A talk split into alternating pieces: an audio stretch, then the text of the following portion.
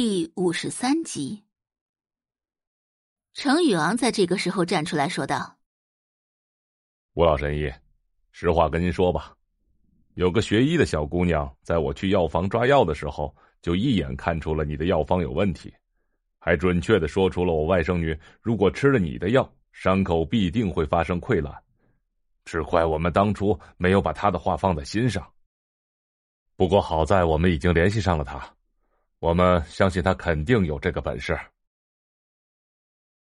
吴老神医眯了眯眼睛，心里有些好奇，究竟是什么人，竟然一眼就能从药方上推断出上官莹莹的脸会发生溃烂？肯定是瞎蒙的。他倾尽一生都在研究医学，也未能让上官莹莹痊愈，一个学医的小丫头就能吗？简直是天方夜谭。呃，陈先生还是不要被人骗了。是药三分毒，上官小姐的脸已经到了绝处，及时止损才是最好的方案。若是你们强行治疗的话，定会危及生命啊！上官莹莹现在的这种情况，除了他能救之外，任何人接手医治都是一个结果，那就是死。吴老神医顿了顿，转头看向上官正。上官先生，为人夫，为人父，我希望你好好考虑考虑，别让妇道人家左右的思想害了上官小姐。女人大多是头发长见识短，程琳就是最好的例子，竟然会相信一个不知道从哪里来的小丫头能让上官莹莹痊愈。哼！你少在这里危言耸听！管家送客。程琳声音愠怒，管家也有些为难，弯腰走过来。啊，您请。吴老神医非常生气，临走时还看了上官正一眼。上官先生，您是这个家的一家之主，上官小姐的生命只有一次，别做出让自己后悔的事情。说完，他头也不回的走了。程林紧紧蹙眉。上官正张口想说什么，程林直接道：“什么也别说了，我相信宋小姐。”他又转头看向上官莹莹：“莹莹，你呢？”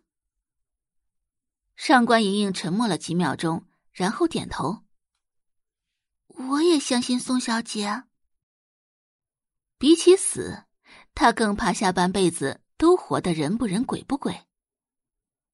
妻子和女儿都信任宋画，上官正也不好再说什么，只是看着上官莹莹道：“嗯，只要你不后悔就行，我尊重你和你妈妈的决定。”事情发展到这里，上官正就算有心阻拦，也是于事无补了。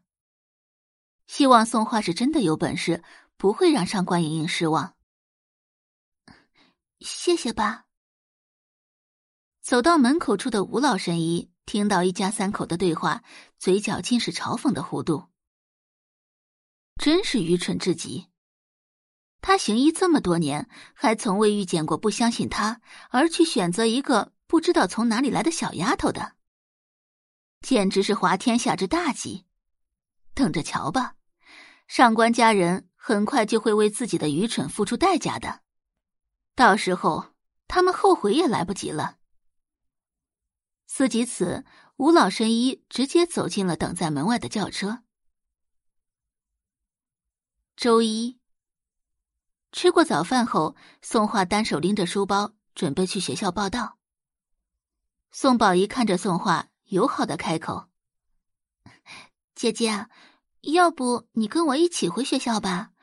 有我在，叶老师应该不会为难你的。到时候你低头跟他认个错就行。谢谢，不用。宋画拿出手机看了一眼时间，不徐不急的朝着马路边走去。哎，姐姐！宋宝仪着急的大喊：“宝仪，你喊他干什么？”顾佳明从另一边走出来，拽住宋宝仪的手。他得罪了老师，跟你有什么关系？感谢您的收听，去运用商店下载 Patreon 运用城市，在首页搜索海量有声书，或点击下方链接听更多小说等内容。